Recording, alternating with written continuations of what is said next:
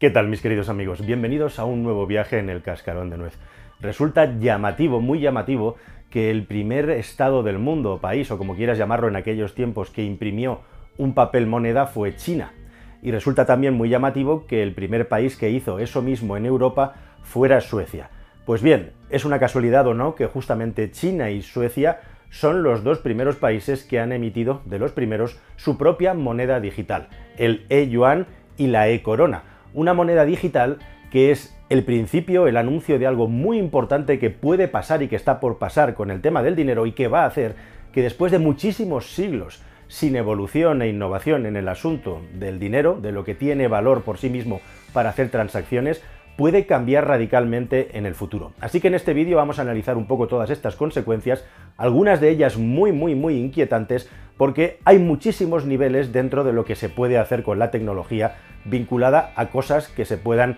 acordar que tienen valor entre distintas personas para hacer transacciones. Y lo que viene es muy profundo y muy potente. Empezando por el asunto del fin del papel moneda, el suelto o el cash, como queramos llamarle, que en algunos países está a punto de ser una realidad. Y en la segunda parte del vídeo vamos a ver de qué manera y qué consecuencias tendría que los estados acabaran controlando con su poder el dinero digital y sus bancos centrales y cómo esto podría impactar en nuestro día a día e incluso tanto en la economía a nivel general como en nuestra economía doméstica. Vamos a verlo.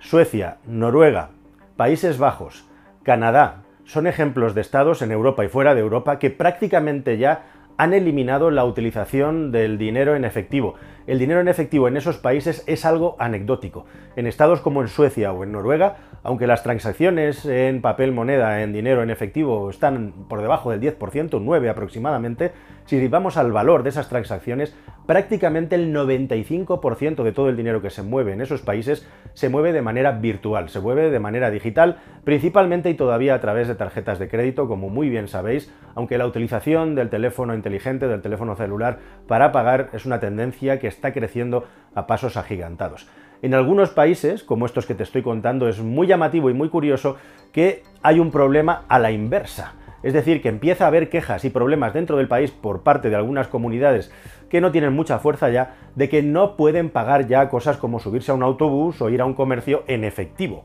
Aquí el problema es el contrario que en España, que en muchos locales todavía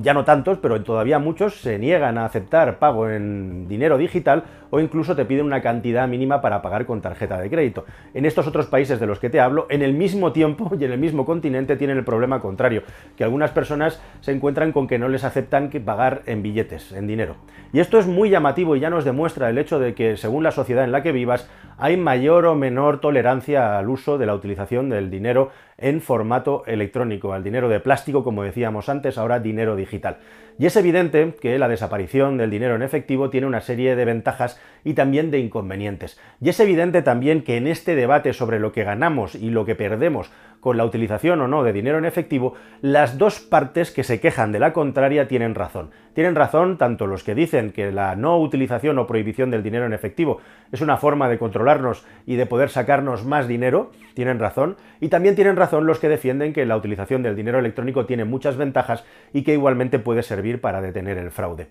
Yo os voy a contar una anécdota personal eh, relacionada con el cascarón de nuez, porque hago muchas actividades a lo largo y ancho del día, pero el Cascarón de Nuez es un canal que genera unos ingresos a través de la publicidad que la plataforma pone aquí, que yo no puedo controlar, y todos los meses, a final de mes, recibo una cantidad económica mediante una transferencia. Bien, si tenemos un patrocinador, de vez en cuando ponemos un sponsor, lo cual, por cierto, os tendría que alegrar mucho porque significa que tenemos recursos para poder viajar y hacer cosas más potentes en el canal, eh, como ocurre en otras culturas y otros países, pues yo recibo una transferencia de dinero también por parte de una agencia que maneja un presupuesto de una marca o una empresa que le da ese dinero a la agencia para que se lo gestione. En todas estas transacciones, entre el anunciante que le ha mandado el dinero a Google y que Google me ha mandado a mí, o entre el anunciante que le ha mandado el dinero a la agencia y la agencia me lo ha mandado a mí, no hay ningún tipo de transacción de dinero físico. Y todo el dinero, el 100% del dinero que me llega a mí de esta actividad y el resto de actividades en el mundo de comunicación que hago a través de mi trabajo y de mi empresa, son 100% digitales. Y yo, por meses, yo me estoy dando cuenta que en los últimos dos años me he tirado a veces un trimestre sin llevar un billete o una moneda en el bolso, en la cartera, porque no me ha sido necesario. Y con la utilización del teléfono móvil ya ni te cuento. Así que una parte importante del triunfo del dinero de plástico o del dinero no físico es justamente y precisamente porque, por comodidad y porque ya no tienes la necesidad de perder el tiempo en ir a un banco a sacar billetes para luego irlos utilizando llevados en la cartera, ya que en todas partes prácticamente ya se puede pagar sin utilizar este medio de transacciones económicas. Yo creo personalmente que la comodidad y el hecho de que en mi caso yo no manejo un céntimo de euro de dinero negro, evidentemente, y no tengo el bolsillo lleno de billetes, me permite funcionar así. Sabemos que esto no es así y que existen muchísimos negocios y muchísimos comercios, podríamos luego discutir por los motivos por los que se hace esto, los impuestos, eh, el nivel de vida, el, el coste de la vida, etcétera, etcétera, etcétera, pero sabemos que la utilización masiva del dinero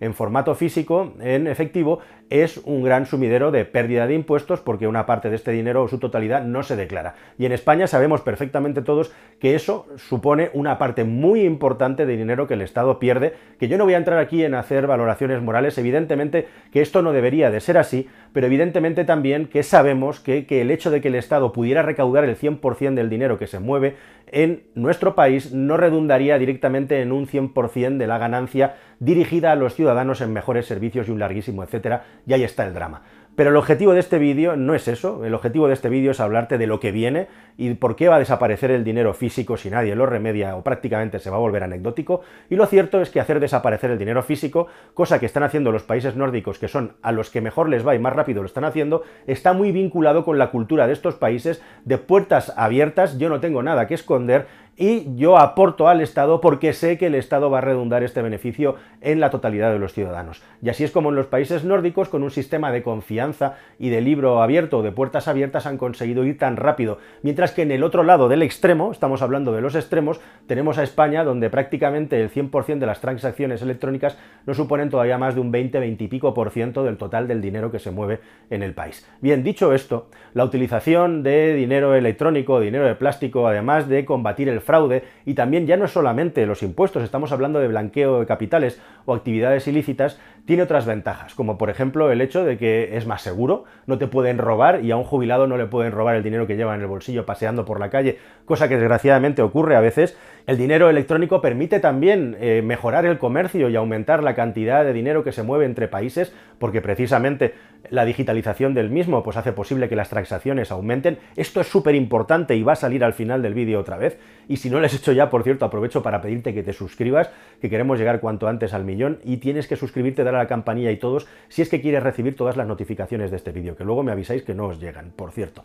Es gratis, dadle a suscribirse y todas las notificaciones y así no te pierdes ni uno y de paso nos ayudas porque los primeros minutos y primeras horas en los vídeos son fundamentales para que esto crezca. Bueno, cierro el paréntesis. Como digo, aparte de las transacciones internacionales y la seguridad y que el Estado también saca muchísimo beneficio, es cierto que quien más beneficio saca de todo esto, aparte del Estado, son los bancos, que se ahorran un montón de dinero en gastos de gestión, en gastos de personal, en entidades, en oficinas, en cash, que ahora ya no tienen que utilizar es al revés, nos están sablando, nos están quitando eh, cajeros por sacar dinero porque el dinero en efectivo ya se está penalizando. España es junto a Suecia el único país de la Unión Europea que tiene un umbral de 1.000 euros para las transacciones en efectivo de manera legal, con lo cual ya se ve también por dónde van los tiros. Pero evidentemente, aparte del Estado, el gran beneficiado es justamente los bancos por la cantidad de dinero que se ahorran a la hora de tener que gestionar el dinero de una manera automatizada y digital. Digital, por cierto, que también permite ciertas innovaciones tecnológicas de las que nosotros nos estamos beneficiando enormemente. A mí, por ejemplo, me permite ahorrar un montón de tiempo. ¿Cuáles son los contras de tener el dinero solamente en formato digital y no poder disponer de efectivo? El primero y más importante ya lo hemos visto, la pérdida de privacidad, la pérdida de libertad en el sentido de que si solamente utilizas dinero digital, te lo pueden rastrear todo y pueden controlar en qué estás utilizando tu dinero, cuándo, cómo, etc. A este respecto hay que decir que este rastreo, de momento y en este estadio en el que estamos ahora, lo hacen los bancos que son entidades privadas, que un banco no es ni más ni menos que un intermediario entre los bancos centrales, que son los que tienen la potestad de emitir el dinero, y los usuarios que utilizamos el banco para comprar, vender cosas, etc. Entre medias están los bancos como intermediarios. Quiere esto decir que por el hecho de que estén rastreadas, de que estén trazadas tus actividades económicas no significa que el Estado las esté vigilando, pero sí que una empresa tiene esa información y eso puede ser igual o todavía peor, más peligroso. En segundo lugar, se habla también de que justamente esta seguridad que te estamos dando al no tener que llevar el dinero en el bolsillo, te la estamos quitando porque con las estafas, los hackers y posibles ataques maliciosos, el dinero te puede desaparecer si es que está todo en formato digital y la desconfianza precisamente es el hecho y desconocimiento. Desconocimiento trae dos desconfianza, una cosa va al lado de la otra, es lo que hace que muchísimas personas eh, no quieran utilizar dinero digital o no sepan siquiera utilizar una tarjeta de crédito. En mi familia hay personas mayores que no han utilizado una tarjeta de crédito en su vida y yo no sé si la van a utilizar eh, a lo largo de su vida. Así que mm, algunos hablan de que para el año 2030 el dinero físico va a desaparecer, pues no sé qué es lo que va a pasar con todas estas comunidades de personas mayores, pero como os digo, en Suecia y Noruega ya hay un movimiento, incluso por parte del Estado, para intentar que se siga admitiendo el dinero en efectivo para todas aquellas personas que no quieren utilizarlo, lo cual, por cierto, es un debate muy interesante desde el punto de vista de los derechos individuales, que nunca antes se había planteado en la historia, que es si tienes derecho o no a pagar en efectivo. Este es un debate súper interesante, ¿verdad? Pero bueno, igual que te damos seguridad quitándote el dinero del bolsillo, te añadimos inseguridad teniendo que hacer transacciones por mundos digitales que a veces para las personas que no controlan o incluso para las que controlamos pueden ser muy peligrosas. Y por último, el peligro de la centralidad, que es a donde quiero llegar en este vídeo, en la segunda parte, está también el asunto de que ante una gran catástrofe, cataclismo, etcétera, si no existe dinero en efectivo, imagínate que hay un gran apagón, hay un ataque en Internet, nos quedamos sin electricidad por el motivo que sea, ¿cómo podríamos hacer transacciones si no tenemos papel moneda para ello? Tendríamos que volver al trueque, es decir, volveríamos al tiempo de antes de las monedas, lo cual sería un total y absoluto caos. Pero bueno, la cuestión aquí es que hemos llegado a un punto en el vídeo, yo creo que vamos muy bien de momento, en el que estamos hablando de los estados y los bancos como los grandes beneficiados de la desaparición del dinero en efectivo. Pero ¿qué pasaría si le damos una vuelta de tuerca definitiva al asunto del dinero con la vista puesta en 2030 y son los propios estados los que crean un nuevo tipo de papel moneda, como ya han venido haciendo durante toda la vida a través de sus bancos centrales, que ahora se llama dinero digital, monedero digital, y que directamente no tiene un soporte físico, sino justamente un soporte transaccional en un mundo virtual. Bueno, pues esas son las monedas digitales, el dinero digital, y eso es lo que es verdaderamente inquietante y hace lo que parece que vamos en el futuro.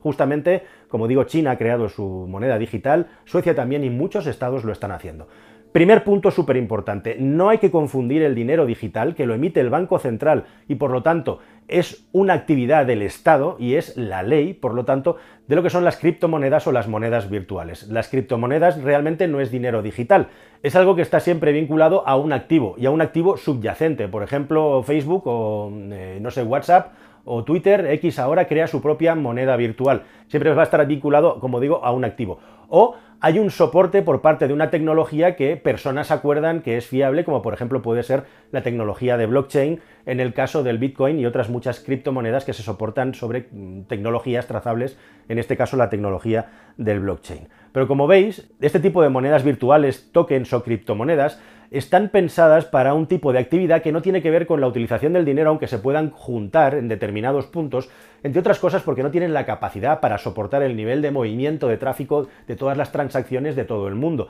Y por lo tanto, teóricamente no sirven para sustituir 100% a lo que venimos conociendo como el dinero. Pero en este caso, como digo, el dinero digital es algo que emana no de entidades privadas o de comunidades de usuarios descentralizadas, sino de los bancos centrales. Es ni más ni menos que el dinero de toda la vida, pero ahora convertido en un activo digital. Y esto tiene un riesgo muy importante incluso para los bancos porque directamente el papel de los bancos de intermediario se podría haber visto en entredicho, aunque bien podrían los bancos centrales seguir cediendo a los bancos la gestión del dinero digital. Con el dinero digital controlado por el Estado, no solamente estaríamos trazados, no solamente el Estado, y en este caso no los bancos, y ahí voy, sabrían en dónde estamos gastando nuestro dinero y para qué, sino que además podrían permitirse el lujo de hacer cosas que pueden parecer ciencia ficción, pero que son totalmente factibles. Por ejemplo, ¿te imaginas que el Estado te obligue a gastarte el dinero porque la economía no está muy bien y le pone fecha de caducidad a tu dinero y te obliga a gastarlo para que la economía se mueva? Con un dinero digital eso podría suceder,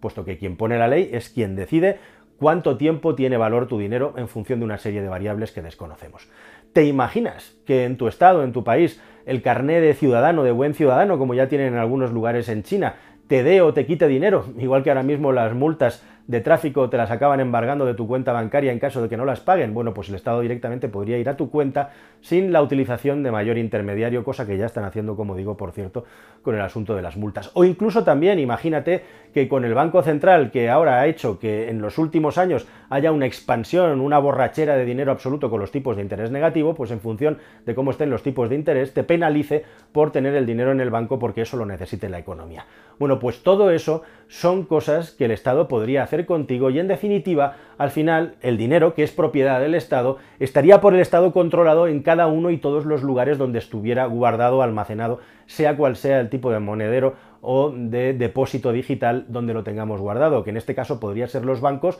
o podría ser cualquier otra cosa, cualquier otro tipo de ente equivalente a los bancos que tuviera potestad para hacer de intermediario entre los bancos centrales, en este caso digitales, y los usuarios finales. Y un último punto y no menos importante. Hemos dicho que China, y con esto ya cerramos completamente el círculo, hemos dicho que China ha creado su propia moneda digital, el yuan, y aquí también hay un asunto vinculado con el dinero que puede hacer que todo esto se mueva a mucha velocidad, que es el asunto de la supremacía mundial. Tenéis que saber que las transacciones internacionales se hacen mediante el código SWIFT. Alguna vez habéis hecho una transferencia a otro país, os lo habrán pedido. Y el SWIFT no es ni más ni menos que una empresa y una convención que permite comunicar y tener dentro miles y miles y miles de bancos. Y gracias al código SWIFT se pueden hacer transacciones con total seguridad y velocidad entre estados, aunque estos estados estén muy lejos y no tengan ningún tipo de relación. Al final, como digo, dentro de SWIFT hay una asociación de miles de bancos, pero al final estos bancos trabajan y pertenecen a unos sistemas legales. Así que SWIFT lo controlan unos bancos que están en unos estados y al final estos estados influyen sobre esos bancos, con lo cual lo que te quiero decir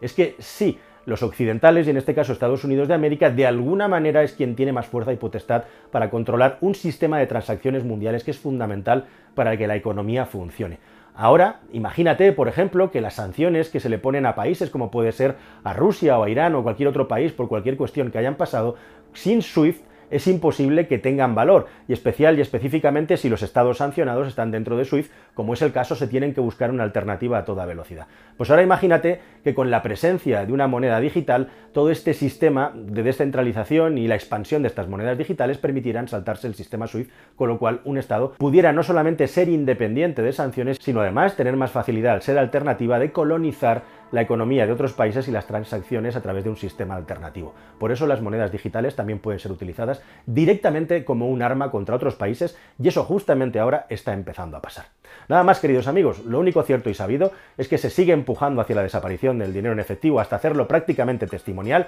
Posiblemente ese será el escenario. En algunos países en el año 25 ya se lo podría encargar definitivamente, los nórdicos, Canadá. En otros se supone que para el año 30 pues se habrá dado la vuelta a la tortilla como el nuestro y el dinero físico, aunque aquí hay muchísima más resistencia, tendrá ya también mucha menos importancia. Así que veremos qué pasa. Nada más, es como digo, espero que os haya parecido el vídeo, a mí me parece un tema súper interesante ya seguir y nos vemos aquí con una nueva historia en el Cascarón de Nuez. Hasta el siguiente, querida familia. Adiós.